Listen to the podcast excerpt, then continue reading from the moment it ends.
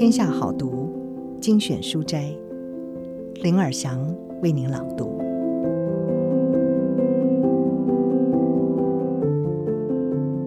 今天要为您介绍的这本书是天下杂志出版《巴菲特的投资原则》。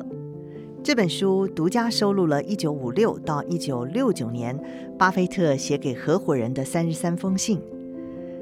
从书里头可以看到，股神巴菲特亲口阐释自己六十年不败的操盘智慧，并且创造年化报酬近百分之二十四的惊人绩效。这可以说是学习巴菲特投资智慧的入门课。今天要为你朗读的是巴菲特的投资基本原则。一九五六年，巴菲特在纽约和他的老师价值投资法创始人葛拉汉一起工作。格拉汉退休之后呢，二十五岁的巴菲特选择回到故乡。不久之后，应四名家族成员和三名朋友的请求，成立一家新的投资公司——巴菲特合伙有限公司。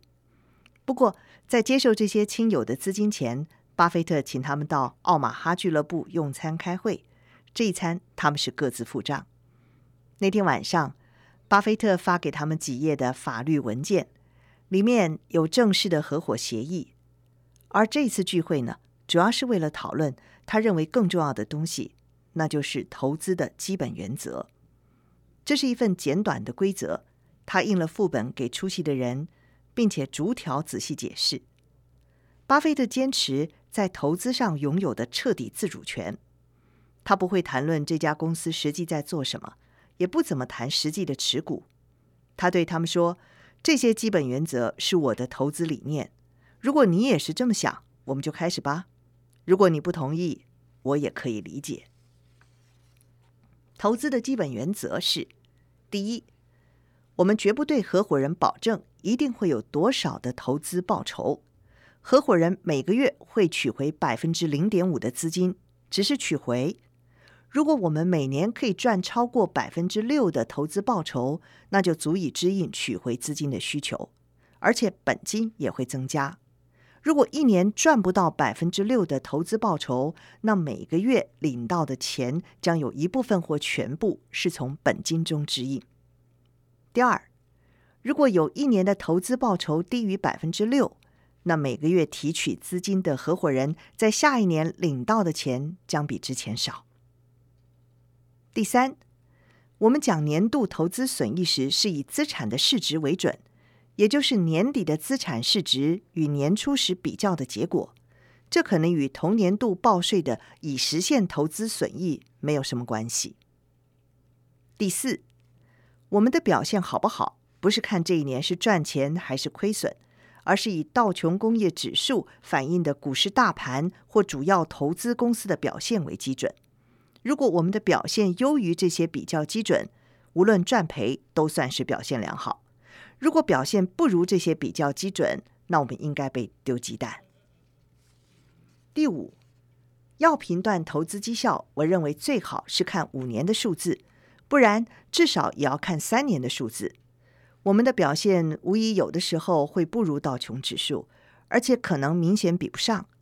如果有三年以上的投资绩效不如大盘，那我们全部应该替资金另寻出路，除非那三年的股市是多头行情，而且市场在投机资金推动下大幅上涨。第六，我的工作不包括预测股市或经济的波动。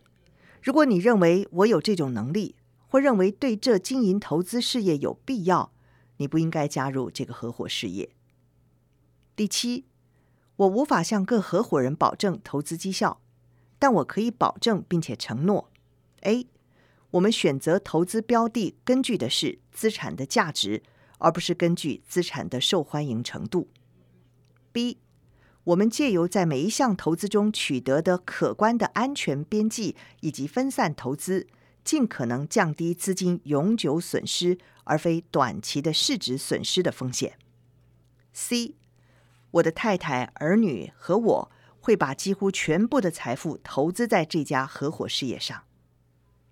那天晚上，应邀到奥马哈俱乐部的人都签了合伙协议，巴菲特则收下他们的支票。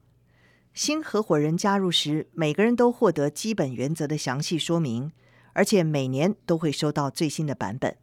在随后的日子里，巴菲特透过向人数有限但是与日俱增的合伙人写信，说明他的投资活动和绩效。他把写信当成一种教育工具，借此详述和强调投资原则背后的概念，并且谈论他对未来绩效的预期，评论市场环境。这些合伙事业信件记录巴菲特的投资想法、方法和心思。这段期间，他取得空前的投资成就，他持续打败大盘，而且不曾有一年亏损。在这段时期，合伙事业的资金年化报酬率扣除费用后接近百分之二十四。巴菲特职业生涯中投资绩效最好的许多年份，正是出现在这段早期的日子。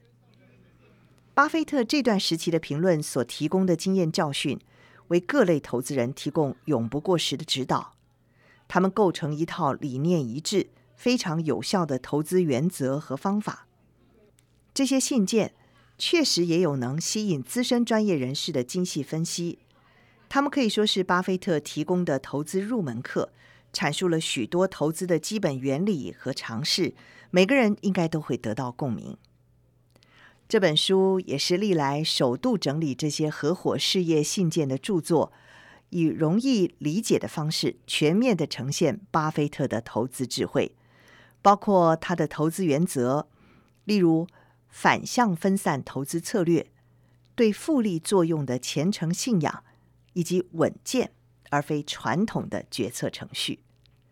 这本书也阐述了巴菲特三种主要的操作方法，包括。低估型投资、套利型投资和控制型投资，而我们也会讨论这些投资方式历年来有趣和重要的演变。这些信件非常宝贵，因为他们呈现一位起初仅掌管很少资金，但是非常成功的年轻投资人的心态，而投资人可以在踏进金融市场时采用这个心态，追求长期的成就。一如以往。现在很多人因为不够坚定，没有办法坚守价值投资法要求的投资纪律。在信中，巴菲特一再回到不变的投资基本原则本质，这就是态度比智商重要的一种投资方式。即使是经验最丰富的投资人，要忠于自己的投资方法，而不被潮流趋势诱惑，也是最困难的事。巴菲特对自身投资情绪的掌控，值得所有人学习。以上书摘摘自《天下杂志》出版《巴菲特的投资原则》，股神唯一授权写给合伙人的备忘录。